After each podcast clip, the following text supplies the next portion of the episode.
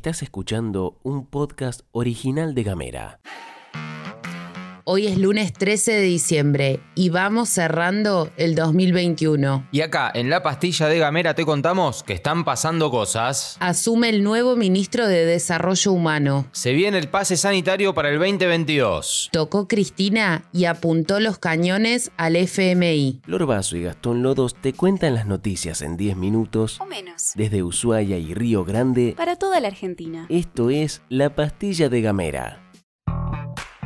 Muy buenos días a todos, muy buenos días a todas. ¿Qué tal? ¿Cómo anda la comunidad gameriana? Arrancamos en el gobierno provincial porque hoy el gobernador Melella tomará juramento a su nuevo ministro de Desarrollo Humano, Juan Marcelo Maciel, luego de la renuncia de Verónica González y una vacancia que se prolongó durante varios meses. Según informan por comunicación oficial, Maciel es profesor de teología y ha tenido una vasta trayectoria en actividades y funciones relacionadas con la comunidad. Maciel, ex sacerdote, levantó críticas desde varios sectores por hacerse eco en sus redes sociales de expresiones que hablan de licencia para matar a un humano y descarte selectivo a la hora de hablar de la ley de interrupción voluntaria del embarazo.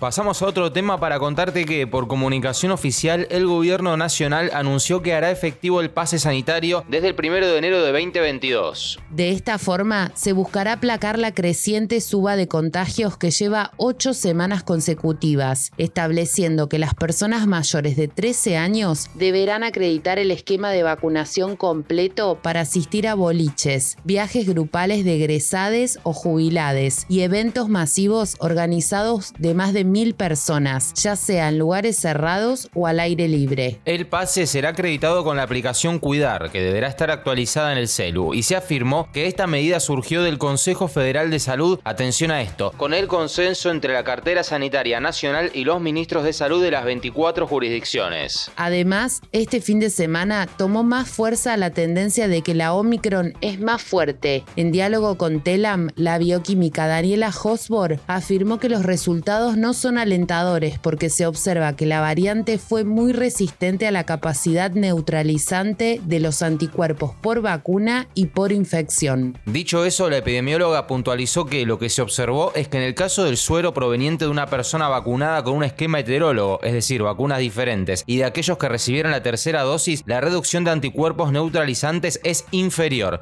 Esto quiere decir que las dosis de refuerzo son necesarias frente a la Omicron. Y arrancamos las dos semanas previas a la Navidad y seguro que ya pensaste que tenés que ir a comprar los regalos y toda la bola. Para que tengas en cuenta, el medio amigo Crítica Sur informó que este jueves se va a llevar adelante la noche de las jugueterías. Las jugueterías ampliarán su horario de atención y sumarán promociones bancarias, pero además, durante estos días y hasta Navidad, se espera que diferentes empresas activen sus promociones de fin de año.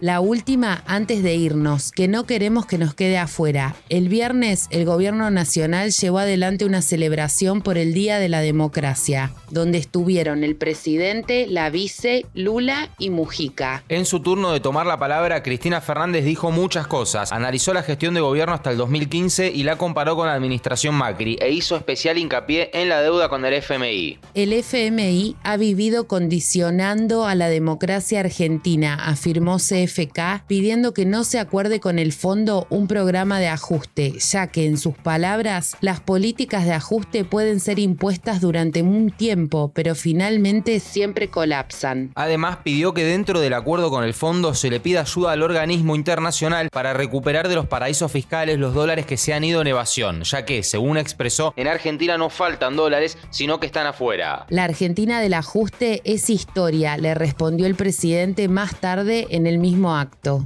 Tenemos economía Literatura, y género. Tenemos música, identidad identidad. y humor. Cuando quieras, donde quieras. Donde quieras. Encontra nuestros podcasts En gamera.com.ar.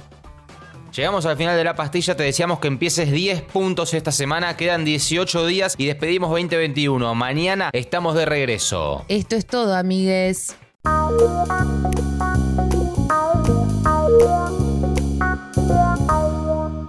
Estás escuchando un podcast original de Gamera.